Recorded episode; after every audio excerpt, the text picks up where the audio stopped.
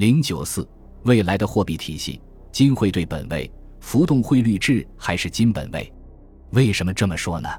就拿一九七一年解体的布雷顿森林体系之金汇兑本位来说，它最终以美元相对于黄金大幅贬值而解体。这至少说明，美国无论是主动的还是迫不得已，自己并没有遵守三十五美元兑换一盎司黄金的承诺。事实上，就全球贸易而言，一个主权国家的纸币一旦获得世界储备货币地位，无论这种货币是否与黄金挂钩，都是一个悖论。如果不与黄金挂钩，这种货币就只是发行政府的信用，与其他货币没有区别；如果与黄金挂钩，仅凭一国之人力物力的产出，无论这个国家富强到什么地步，它的贸易额也只能是全世界众多国家贸易的一部分。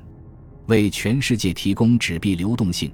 必然造成纸币发行数量相对于自身贸易能力的巨大透支，导致黄金储备的快速流失。结果一定是这种纸币大幅贬值，失去作为储备货币的价值，只是一个时间问题。所以，承担全球储备货币职能的币种，真可谓是福兮祸所伏。任何一个其他国家的货币，在金汇兑本位之下，放在美元的位置上。情况会大同小异，结果都是一样的。那么，我们今天生活的纸币时代的浮动汇率又会怎么样呢？举个例子，美国经常用汇率操纵国来威胁其他国家。最近一次用在中国上，是现任美国总统特朗普在二零一九年八月五日发推，对中国让人民币贬值表示不满。几个小时之后，美国政府宣布中国为汇率操纵国。原因是中国在目前的贸易争端中让人民币对美元贬值破七。之后，特朗普又在推特上指责中国用贬值来窃取我们的企业和工厂，损害我们的工作，压低工人的工资，并损害农民的价格。没门儿！特朗普此次对中国的指责，就是戴高乐将军所说的那种美国以最严酷的方式让别国帮自己平衡贸易的计策手段。不难想象。从理论上讲，一国贬值会造成两国间对外贸易条件的重新安排，因为本国货币贬值会让本国商品在国际市场上变得相对便宜，吸引更多需求，从而促使国内生产厂商扩大生产、增加就业。但是，所谓贬值的一切好处都是暂时性的，而且它还必须具备一个条件，即只有一个国家的货币贬值。而其他所有国家都不这样做。如果其他国家的货币也同比例贬值，则对外贸易就不会有任何变动发生。如果别国贬值的幅度更大，则所有暂时性的好处只有他们自己才能享受。因此，如果弹性汇率原则被普遍接受，其结果必将是国家间争先恐后的贬值，竞争最终导致所有国家的货币制度完全崩溃。也许有的人会问：如果一开始各国就知道这个游戏玩到最后，整个货币体系会崩溃，互相也知道对方知道这一点，那么大家从最开始就不会采用这种不作就不会死的形式方法，浮动汇率是不是可以维系？其实这是政策目标需要解决什么的问题，贬值是以解决国内的产能和就业等问题为目的的。与两个人追求最有利结果的练习完全不同。任何一个用此办法解决国内问题的政策，都等于加重了贸易相关的其他国家的国内问题。所以，为了国内的各种政治目标，受到影响的国家通常也不得不如法炮制。这就是我们经常说的“以邻为壑”的政策。从长远来看，在一个全纸币的浮动汇率之下，最终都会进入竞争性贬值的阶段。从而引发系统崩溃，因而它也不是个长治久安的办法。同理，在二零零八年金融危机后，我们已经见证了各经济体争相跟进，用货币大放水的办法来刺激本国经济，结果就是各国央行的资产负债表大爆棚。美国从二零零八年十一月启动通过美联储购买美国国债和各种其他政府和公司债券的办法，进行了第一轮量化宽松后。二零一零年和二零一二年又进行了两次，总共三轮量化宽松。美联储的资产从2008年的不到一万亿美元，涨到2014年的4.5万亿美元。联邦基金利率从2007年下半年支出的5.25%，直线下调至2008年末的0.25%，直到2015年底才开始利率正常化的升息。2018年涨到2.5%后，而2019年7月31日又开始降息。难怪有人说。升息就是为了降息，在降息压力下，二零一九年九月十八日，美国货币市场隔夜回购利率突然蹿升至百分之十，致使联储紧急进行回购操作，向市场注入五百三十亿美元资金，并决定到十月十日每天向货币市场注入最多七百五十亿美元，之后又将回购操作延长至十一月四日，也是在九月十八日这一天。联储将联邦基金利率又下调了二十五个基点到百分之二，这一切俨然已经是 QE 四的节奏了。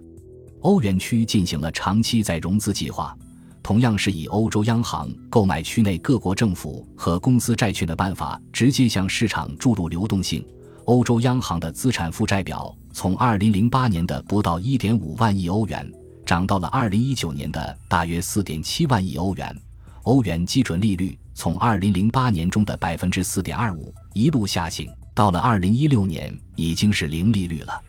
日本的说法是通胀下限，为了提高通货膨胀率，需要扩大发钞。日本央行的资产负债表从二零零八年的不到一百万亿日元的规模，扩大到二零一九年的接近六百万亿日元。同时，政策目标利率也从二零零八年的百分之零点五下调至二零一六年开始的负利率区域。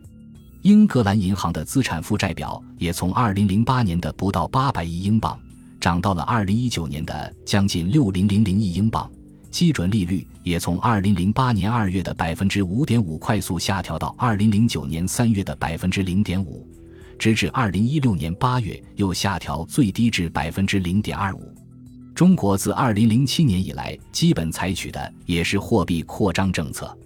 时至今日。当世界各国主流媒体反复报道经济复苏和经济复苏强弱的时候，我们又要迎来新一轮的货币放水。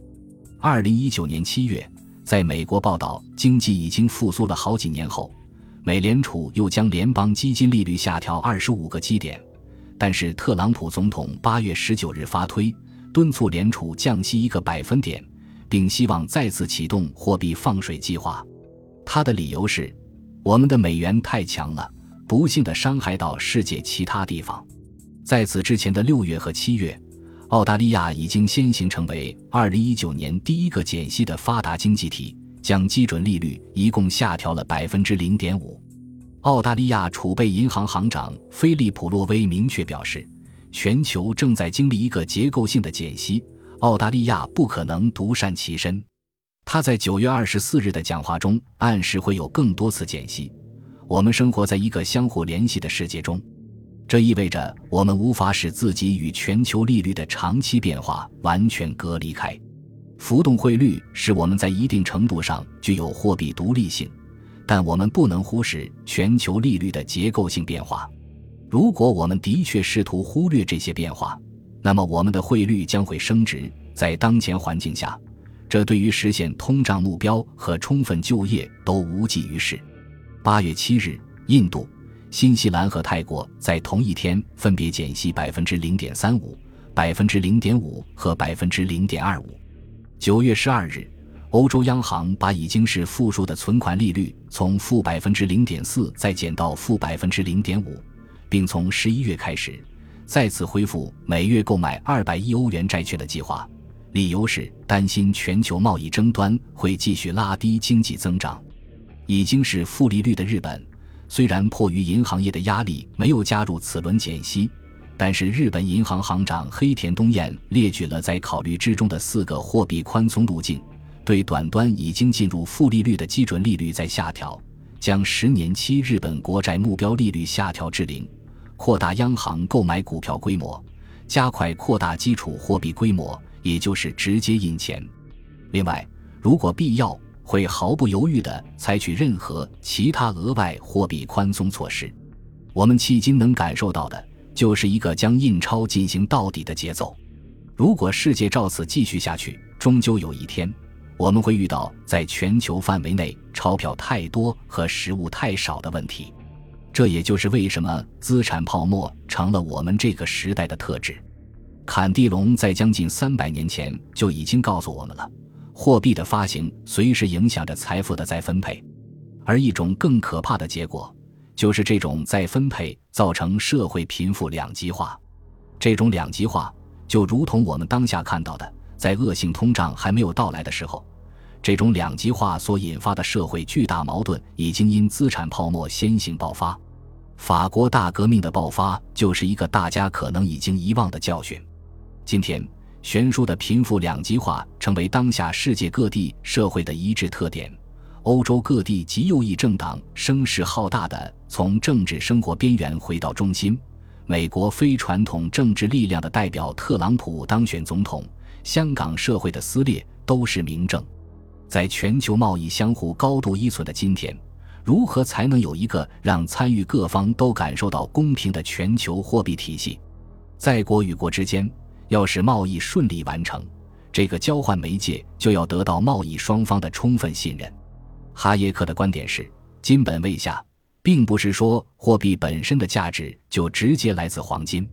然而货币可以随时兑换成黄金，是对货币发行人的一种约束，迫使他们控制货币发行数量。金本位是我们迄今发现约束政府发钞的唯一方法，政府只有在被逼无奈之下才会克己复礼。如果每个国家都受此约束，国与国之间的货币兑换才会有一个比较公平的起点。本集播放完毕，感谢您的收听，喜欢请订阅加关注，主页有更多精彩内容。